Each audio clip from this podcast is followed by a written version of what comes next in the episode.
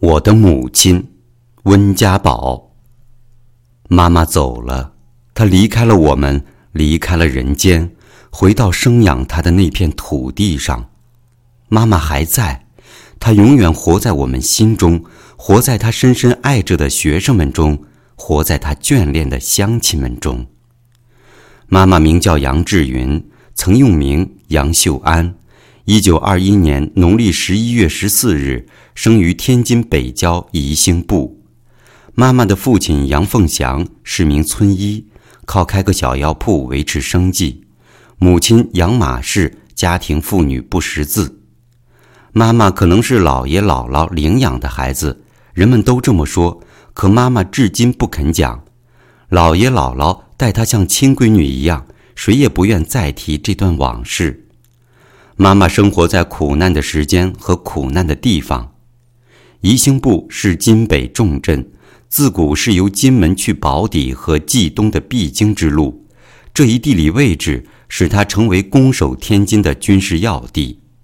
近代以来，由于内忧外患、战乱不断，宜兴部长期处于灾难之中。妈妈童年时，家乡已是穷苦不堪、民不聊生的乡村。村子里是土道、土房、土炕，庄稼亩产不足百斤，人们多从事荞麦皮、麻杆、熟秸、香草等买卖，艰难度日。一首民谣道出了当时的情景：住土房，睡土炕，男人外经商，家中无米汤，孩儿哭叫饿，女人泪汪汪，麻杆换来玉米面，糊弄肚皮度饥荒。一九三六年，姥爷因病去世，年仅四十五岁。药铺靠姥姥一人经营，姥姥请了两个山东姓赵的伙计帮助料理药铺。除开药铺外，还租了龙师爷的十亩地。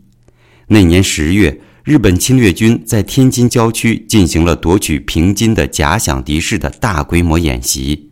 六七千名日军从宜兴部外西北到东南，形成半月状弧形包围圈，枪声、炮声大作，许多庄稼和农田被毁，老百姓不敢出门，庄稼不能收割，生意不能做，生活困苦，衣食无着。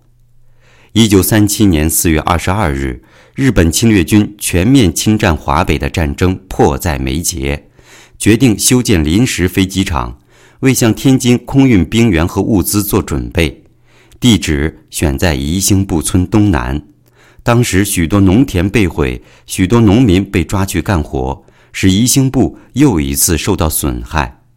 七七卢沟桥事变标志着艰苦卓绝的八年抗战的开始。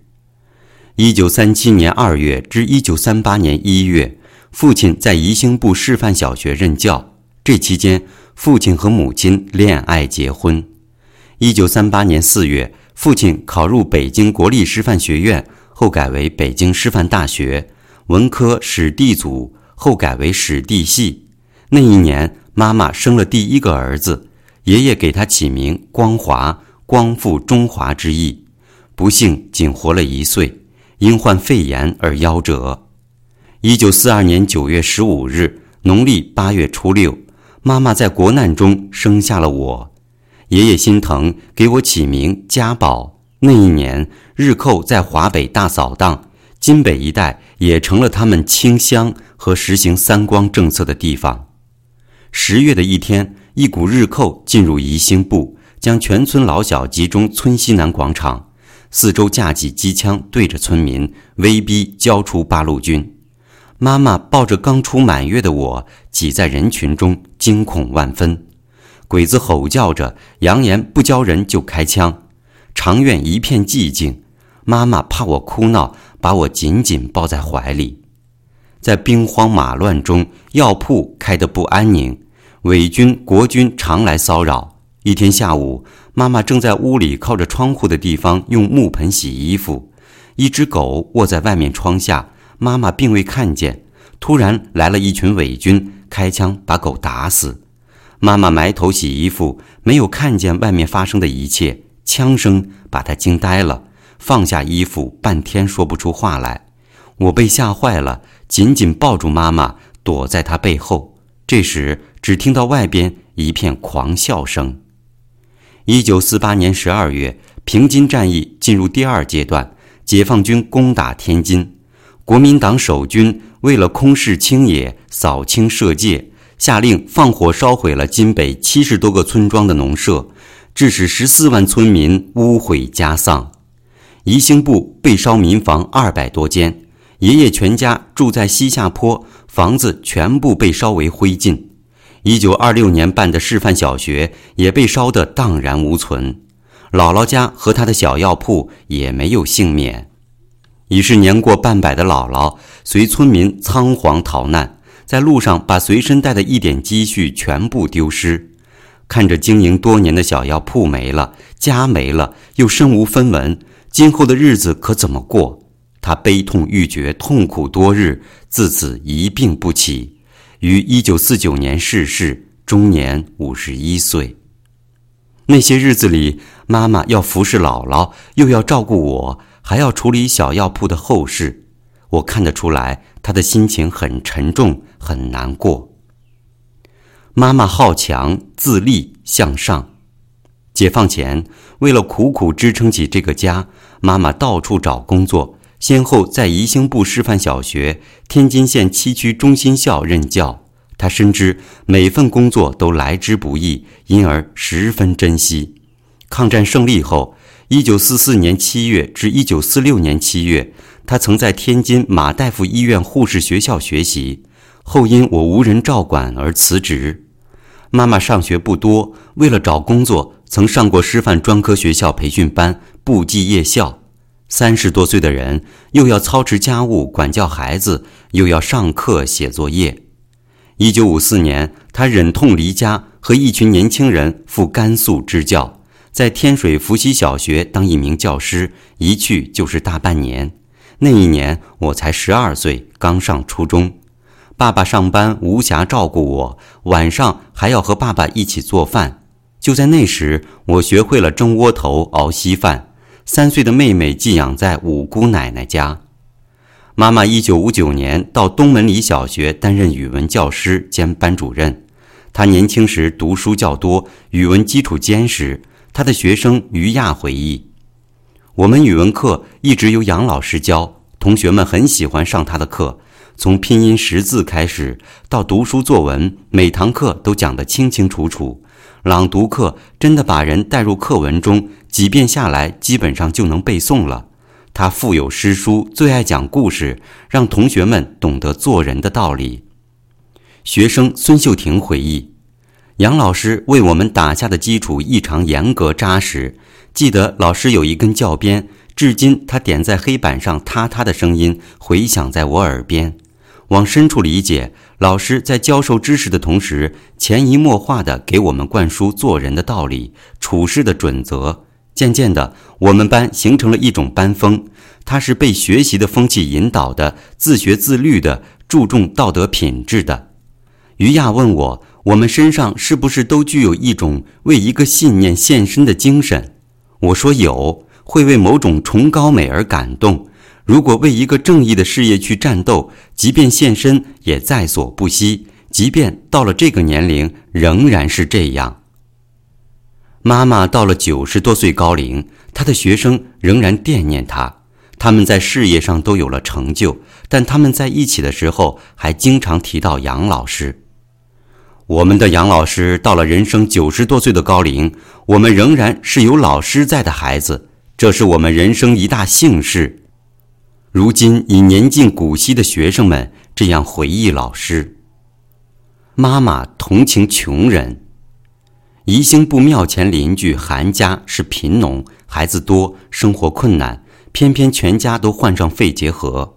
妈妈从年轻时就和他们家是朋友。解放后，韩家只有一对子弟韩玉琴、韩富奎在天津。妈妈在自家生活窘迫的情况下照顾这对孤儿，直到姐姐在国棉漆厂找到工作，弟弟在天津三十五中毕业，当上体育老师。韩富奎在三十五中上学时无处可住，妈妈让他住在自己家中。九平方米的小屋本来拥挤不堪，又添了个大小伙子。我家居住在西里大街达摩庵前胡同，是社会底层市民生活的地方。他们都靠劳动和经营而生活，收入低微，勉强度日。随着时间的变化，这里的房屋越来越破旧，道路越来越泥泞，胡同越来越混乱，居民越来越拥挤。刚搬来时，胡同里来了一户读书人家，人们相待都很客气，称父亲温先生，母亲杨老师。父母亲为人老实，待人谦和，与每家相处的都很好。房东刘奶奶孤身一人，无亲人照顾，靠租赁院里的两间房子和一点积蓄为生。我家租住在院里靠外的一间北房，住了四十多年。妈妈对老人很好，房租虽贵些，但一直按时付款，还时常给老人送点东西。院落、茅厕、厨房收拾得利利索索。文革期间，我家被疏散到农村，文革后又回到这里。直到街区拆迁才搬家。胡同邻里许多人家都是妈妈的朋友，他们当中有蹬三轮车的，有开拔丝作坊的，开酱园的，还有孤儿寡母。母亲与他们交往不深，但彼此相处是热情真诚的，有时还互相帮助。这里没有职业和文化的隔阂，没有虚情假意。多年来，父母没有与一户人家闹过不和。这种关系一直持续到那个史无前例的年代。当家里受难时，街坊悄悄同情我们，在晚上没人的时候，撕去胡同里给爸爸贴的大字报，没有一户落井下石的。记得那时家里饭菜很简单，每顿饭一般只有一个菜，很少吃肉。有时让我到肉铺买上两毛钱肉，还要说明要肥瘦，这就是改善伙食了。遇到年节喜庆之日，家里吃顿捞面，妈妈总是端着满满一碗面条，放好炸酱和菜码，给邻居一家家送去。这是妈妈对邻里的心意，也是她待人的热忱。妈妈一生简朴，活得清白。解放后，一九五零年，爸爸妈妈和我搬到天津，租住只有几平方米的一间小屋，可谓家徒四壁，身无分文。爸爸的工资每月仅三十七元，可光房租就要八元一袋面粉钱。这家小屋伴我们全家几十年，期间家里又添了妹妹和弟弟。妈妈省吃俭用，我们的衣服都是补了又补。就是这样，工资上月接不到下月，每月还要借点钱。那时爸爸有个小本子，专门记账用的。我从小就知道生活的艰辛，简朴的生活习惯贯穿一生。记得上初中的时候，有一次妈妈给我做双新布鞋。那天我高兴地穿上新鞋上学，不巧放学时正赶上下大雨。我到家时，妈妈冒雨倚门等候，远远望着我光着两脚走路，手里抱着那双新布鞋。她赶忙跑到我跟前，一把把我搂在怀里。在雨中，我望着妈妈。他流泪了，满脸是泪水和雨水。人穷志不短，妈妈严格要求自己，同时也严格要求自己的孩子。记得天津刚刚解放，城里无安身之地，家乡房子已毁，爸爸妈妈带着我回到宜兴部，暂借一远房亲戚的一间房子住。我在爷爷租用村中杨家下厂仓库做校舍的师范小学继续上学。一天。我在街上捡了一分钱，放在衣兜里，被妈妈发现了。她边打边问钱是哪里来的，竟把一把扫帚打散了。从那时，我就懂得一个道理：不是自己的钱，一分不能要。这个道理在我心里记了几十年，一次都没有违反过。妹妹比我小九岁，她上幼儿园经常是我接送的。一次放学回家，她带回一个布娃娃。妈妈追问他是从哪里拿来的，他只是哭，硬是说不清楚。妈妈让我带着妹妹立刻把娃娃送回园里，到幼儿园才弄清楚是园里给每个孩子发的。妈妈脾气不好，对孩子从不溺爱，十分严厉。现在回想起来，妈妈在我小时候对我的教诲，让我终身受益。妈妈是把这样的事情作为道德的根本，严格要求全家。天津刚刚解放那年，爸爸考入华北人民革命大学，毕业后曾在天津市工商局工作一段时间，当时正值私营工商企业改造时期，爸爸的工作需要同私营工商企业者打交道，妈妈非常警觉，经常嘱咐爸爸千万不能收人家任何钱和物。爸爸非常老实，从不沾惹是非，更不拿人家一分钱。结果在以后的三反五反运动中，自身干干净净。妈妈一生结交的都是同事、邻居、普通百姓，从未高攀过一个当官的。一九七八年，在农村待了近十年，才得以落实政策，回到原来的家——达摩安前胡同那间狭小破烂的小屋。在这里一住又是十五年。一九八五年，我调入中央。妈妈从未因为我的升迁向组织提过任何要求，更没有打我的旗号给家里办过任何事情。妈妈和爸爸一生从事神圣的教育事业，全靠微薄的工资度日，死后没有留下任何财产和积蓄。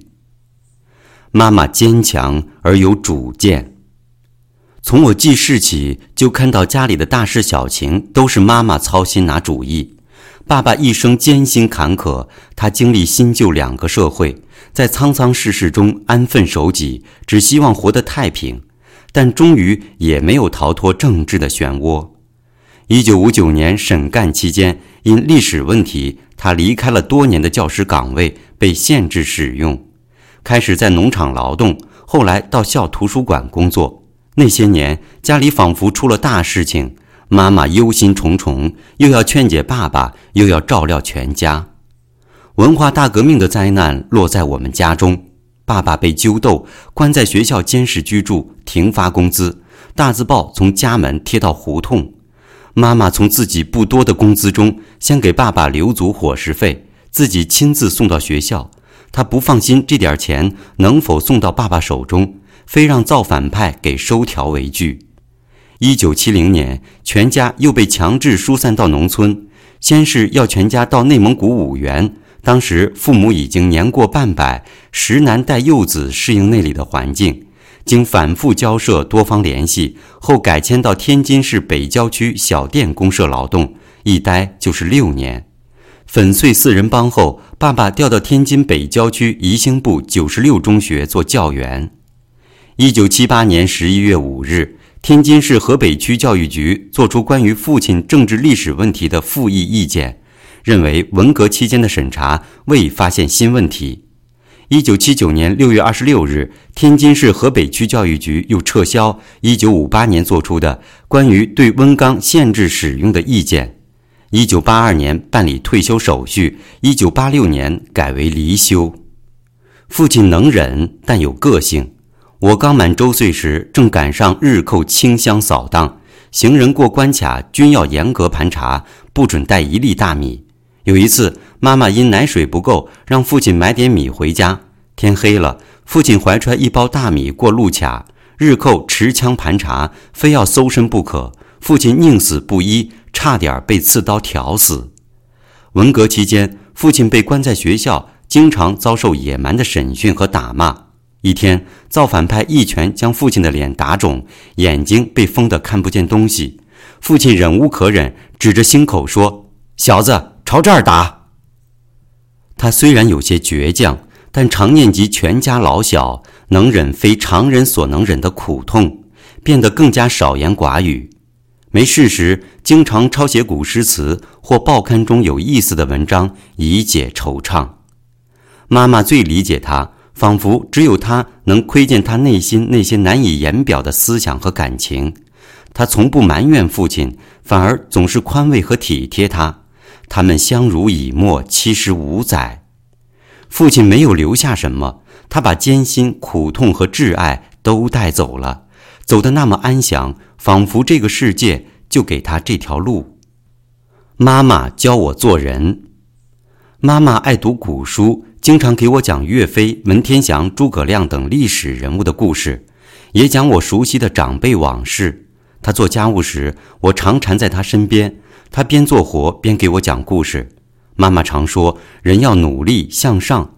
他总是把做人、志向、责任同刻苦认真结合起来，使我深切懂得人不仅要有作为，首先要学会做人。妈妈这些话深深触动了我的心，我常边听边落泪，下决心为国家和人民而努力学习，做一个有气节、有学识、有本领的人。每每忆起妈妈说话的神情和至今难以忘却的话语，我从心中油然萌发一种崇敬和感激之情。对于我担当大任，妈妈是忧虑的。我手中一直保存着母亲的两封信。